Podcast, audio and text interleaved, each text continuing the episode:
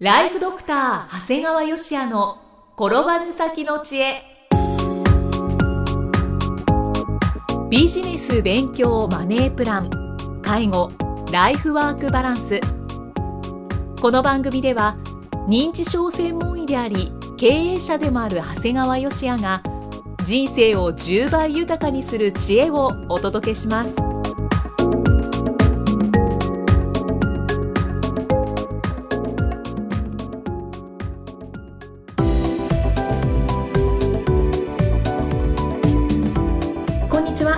は、生きみえですライフドクター長谷川芳也の転ばぬ先の知恵。今回も始まりました。長谷川先生よろしくお願いします。よろしくお願いします。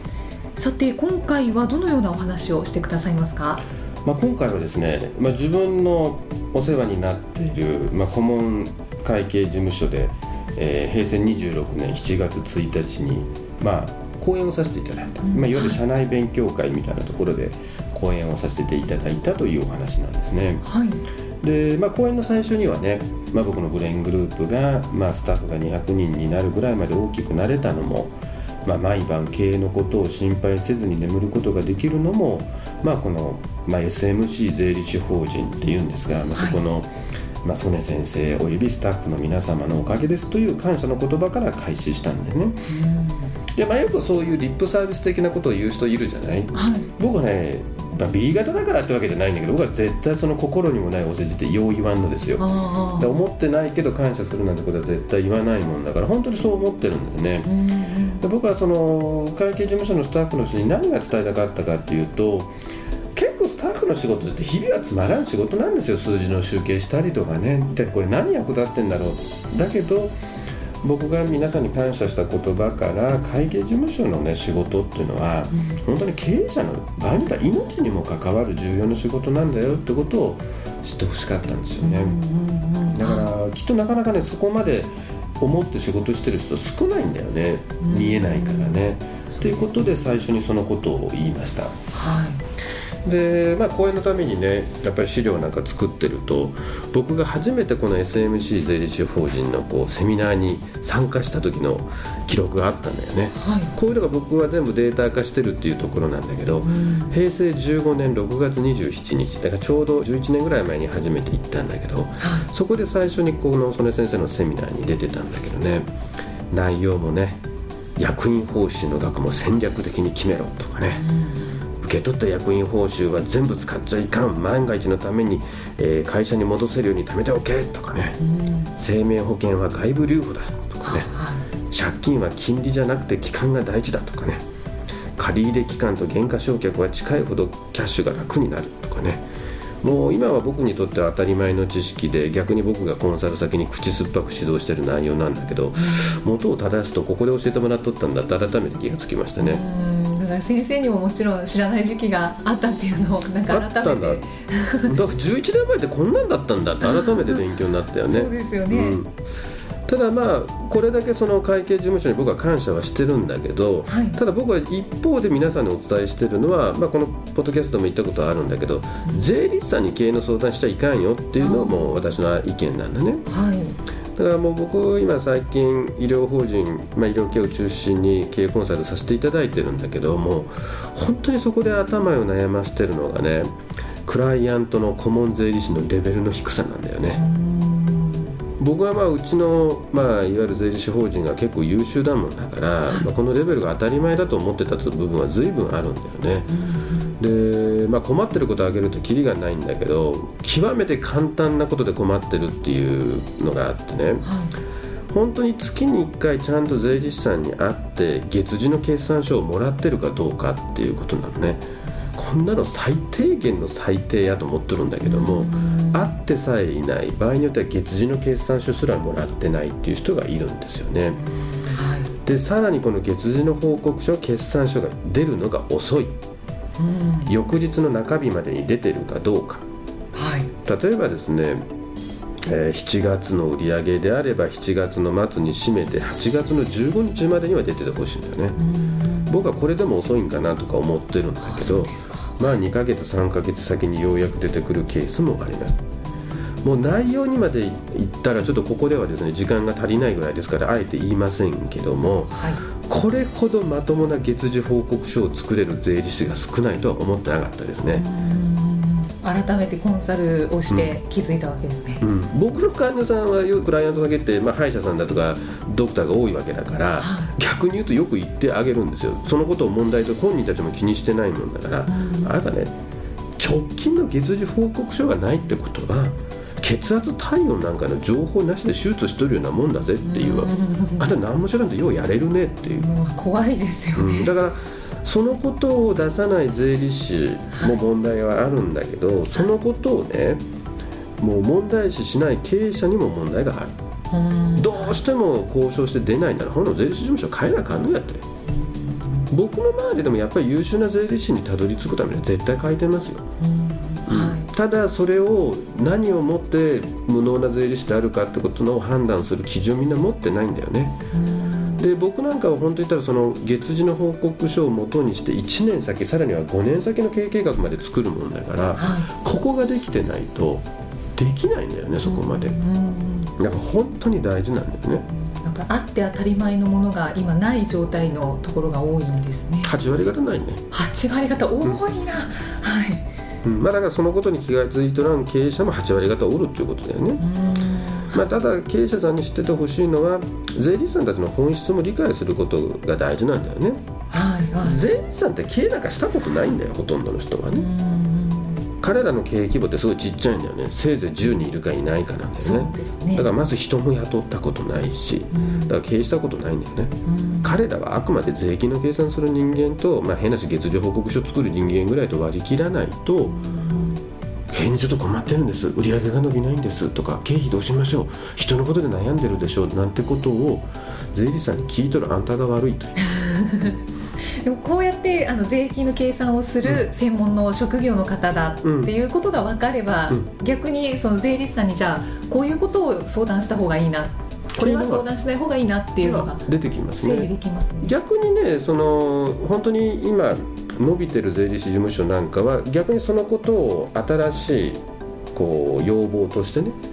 うん、その顧問契約とは別に経営をきちっと見るとかね、はい、そういうことをしてるところが増えてきてますね、うん、そうするとお金が高くなったって嫌がる経営者もまたいる。あ、うん、だからもうプロにお金を惜しんじゃいけないんですよ、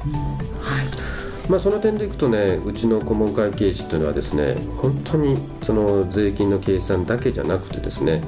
本当に厳しく、えー、我々の経営者としてのね姿勢まで指導してくださるんですね。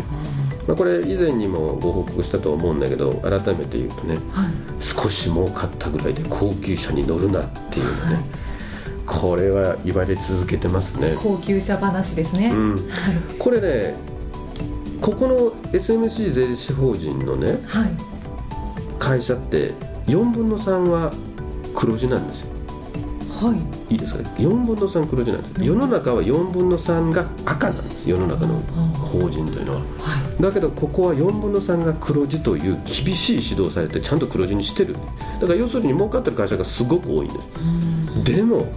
本当にみんながたまに勉強会で集まったとしてもいい車乗ってる人は少ないですね。これ理屈があるんだよ。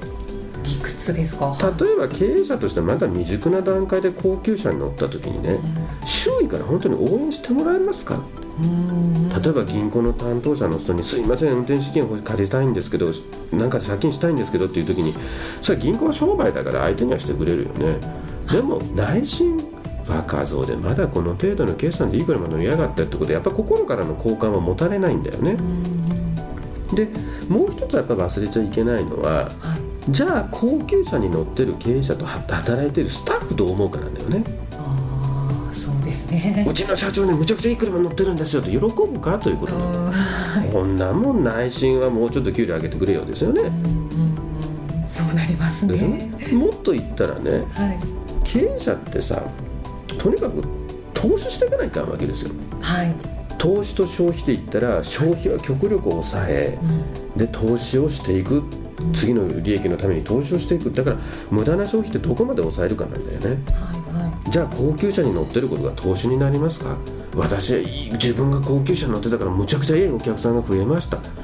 ね？っていうことがありえますか？ということなんだよね。投資ではないんです、はい。ね、場合によっては浪費なんだよね、はい。消費家のね。うん。だから経営者としてのこの投資家的発想が欠如してるということにもなるんだよね。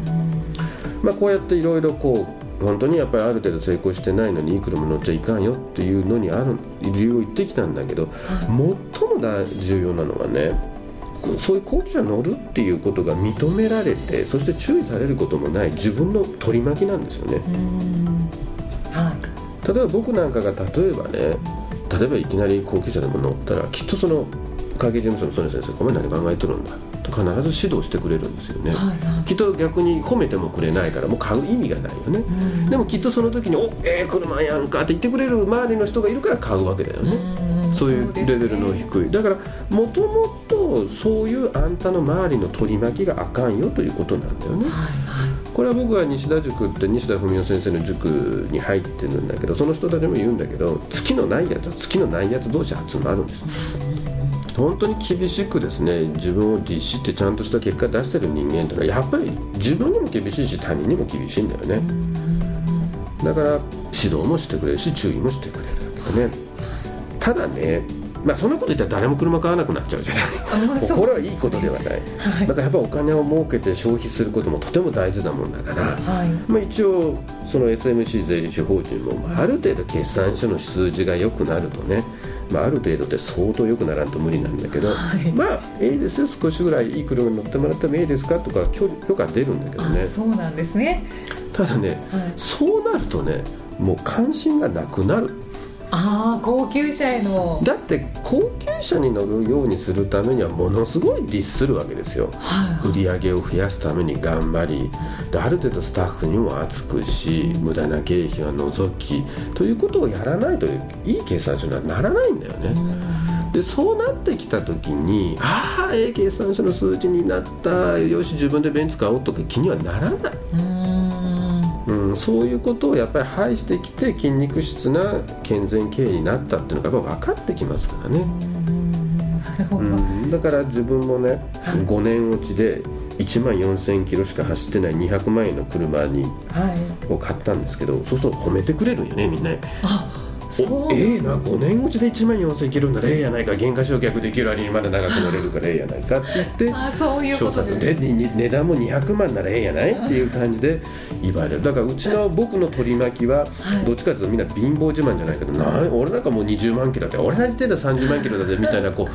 その自慢やめないっていうような感じでだけどみんながそれを称賛し合う仲間だもんだから。はいいやもう逆に言うと高級な新車は貧乏人が買ってもらって金持ってる人間は中古を買おうみたいな雰囲気はあるわけです僕らの周りはね。そういう人間がみんな集まってるから。だから結構ええ車買おうっていうもう欲もないんだよね。で逆にちょっとそういう古い車で中古で買うと「あええ車買ったね」って帰ってみんなに称賛されるとねそっちの方がええやんと思って。ねだから逆にそういうことを探すのにすごく。ああ逆に探し始める。探してうん。そうもう高級車話は私は長谷川先生からうん。何となくお聞きしてますし、いずれどっかからクレームは来ると思いますけどね。まあ、ブログにも、ねうん。書かれてるのを私は読みましたけど、ただね、はい。あのーその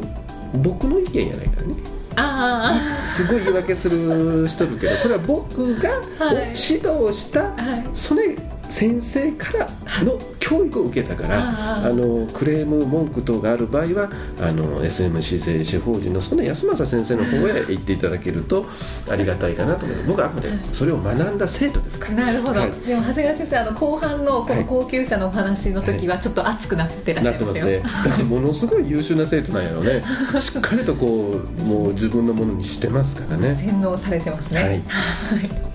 あの改めてこう襟を正すきっかけになるようなお話の回だったと思います。はい。長谷川先生今回もありがとうございました。ありがとうございました。